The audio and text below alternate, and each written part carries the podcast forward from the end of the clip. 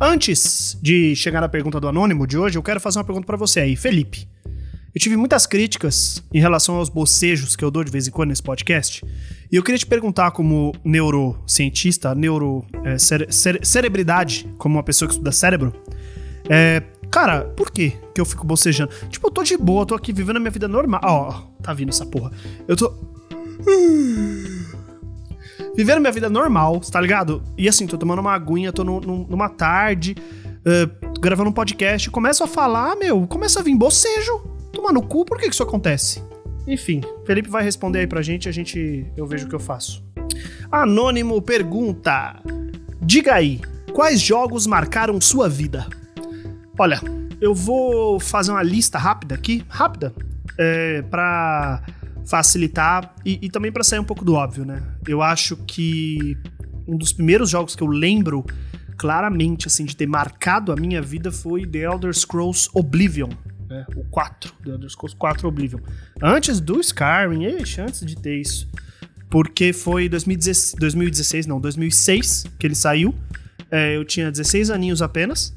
E foi um jogo que mudou, assim, cara. Mudou completamente o RPG, o jeito que eu via um, um jogo de personagens e tal. Eu lembro dele até hoje. Neste momento, estou baixando ele aqui é, para jogar de novo, é, porque deu saudade. Não sei se eu vou gostar ou não. É, mas numa lista mais breve, Fallout. Fallout 3, quando ele saiu. Uh, depois tive a oportunidade de jogar os outros, mas o 3 principalmente quando saiu, né? Eu prefiro New Vegas, mas o 3 saiu no momento especial, 2008. É, teve também é, o próprio Skyrim. É, eu acho que quando eu joguei Chrono Cross, né? É, porque eu só joguei Chrono Trigger depois de ter jogado Chrono Cross. Caralho, vou jogar Chrono Cross de novo. Será que tá fazendo streaming de Chrono Cross? Porque, caralho, esse jogo é bom, hein, meu? Porra! Acho que eu vou atrás de um emulador é, e comprar um disco, né? Legal, legalizado, para jogar legal, legalmente, né? No emulador. E mas eu, eu, quero falar de dois jogos que marcaram minha vida atualmente, tá? É, porque eu jogo videogame desde muito cedo, né? Assim, e eu não quero ficar preso nesses grandes clássicos, nossa. Eu quero falar de uh, Return to Obradin primeiro. Return to Obradin, e, e se você não gosta de jogos, fica aqui, fica aqui, vem comigo. É, a ideia é a seguinte: você é um corretor de seguros, né? Desse. Só que dos anos das caravelas, não sei exatamente quando é. Acho que é no fim do século XIX, Spa, século XVIII, não lembro, não lembro, não lembro, não sei quando é. O importante é que você é corretor, corretor de seguros e você tem uh, um. E você é corretor de seguros de navios, né? Então vamos supor que você vai fazer uma viagem para algum lugar, aí você vai fazer a viagem no navio, você contrata um seguro, e se acontecer alguma coisa errada durante essa viagem, o seguro ressarce. Uh, o que acontece é que o Obradim, esse navio, ele sumiu.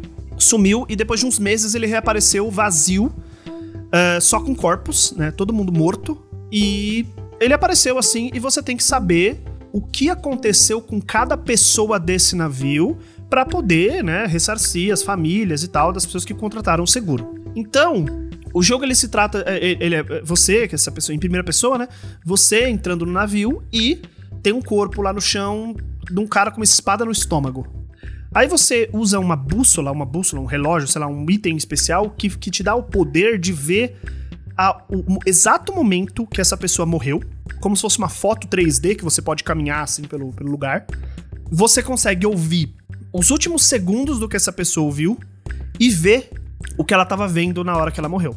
Então, por exemplo, se eu usei essa bússola nesse cara da espada no bucho, né? É, vai. É como se voltasse no tempo, aparecesse ele tomando uma espada no bucho e falando assim: por favor, capitão, não faça isso.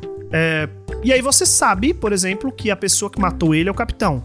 E é um cara que tá usando um chapéu. Aí você tem um livrinho, você abre o livrinho e você anota, beleza. É, você marca lá no cara do chapéu, esse aqui é o capitão.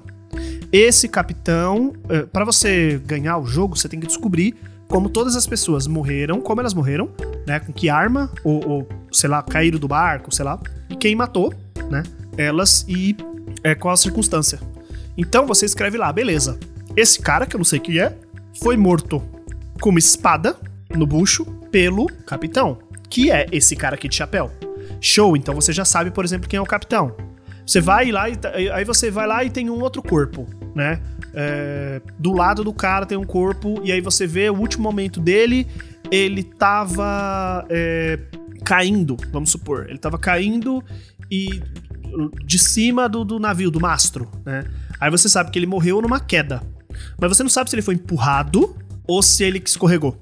Então você tem que descobrir o corpo de outras pessoas para tentar ver as mesmas cenas de outros ângulos. Tem um cara, por exemplo, que eu acho do caralho que é, que é muito parecido com os caras da espada no bucho. Você acha ele com uma, com uma espada, né?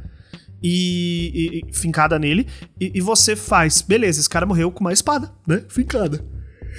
Ah, desculpa, veio um bocejo aí, mas eu editei o bocejo, hein? Olha aí. Então, é, o cara morreu com uma espada fincada, né? E aí você vê que tem um cara, um maluco segurando a espada fincada no, no, na barriga dele e você assume isso tal, só que o jogo, o jogo ele não te avisa toda vez que você tá certo, ele só te avisa quando você acerta de 3 em 3. Então quando você acerta três pessoas, ele fala, beleza, você acertou essas pessoas aqui. E nunca dava, nunca ficava certo. Eu falei, caralho, mano, mas eu acertei. Foi o, o contra-regra, contra-regra nem existe, é coisa de teatro, né? Foi o segurador de corda que matou o atirador de canhão com uma espadada no bucho. Por que, que o jogo não tá dando certo? E aí eu fui descobrindo, fui descobrindo, fui descobrindo, e, e, esse cara morreu durante uma batalha, né? Durante uma batalha, tava todo mundo dando tiro e tal. E aí eu descobri que um dos caras dessa batalha morreu esfaqueado pelas costas enquanto ele tava dando um tiro. E aí nessa cena você descobre que na verdade o que matou o cara da espada não foi a espada, foi um tiro na cara que ele tomou. Só que na cena dele você não vê o tiro porque a bala já tá dentro da cabeça dele. O mais importante desse jogo é que ele é inteiro em preto e branco. Mas eu não tô falando preto e branco, tipo filme em preto e branco, que querendo ou não é alta definição, né? Eu tô falando de. Ele é um, ele é um jogo de dois bits. Ele é ou preto ou branco, não tem cinza. É difícil, assim, mas eu recomendo, recomendo muito. Co coloca na internet aí, Return to Obra, O-B-R-A, Din, D-I-N-N. E vê o gráfico desse jogo. É inacreditável o que o Luke Pope, que é o cara que fez esse jogo. Luke Pope, é isso? Acho que é isso. Que é o cara que fez Papers, Please, conseguiu com esse jogo. Cara, é inacreditável. O outro que eu vou falar, eu não posso dizer muito sobre ele. É, então eu vou dar uma recomendação se você gosta de videogame. Jogue Outer Wilds. Ele ganhou o prêmio de jogo do ano quando ele foi lançado, se eu não me engano, no retrasado.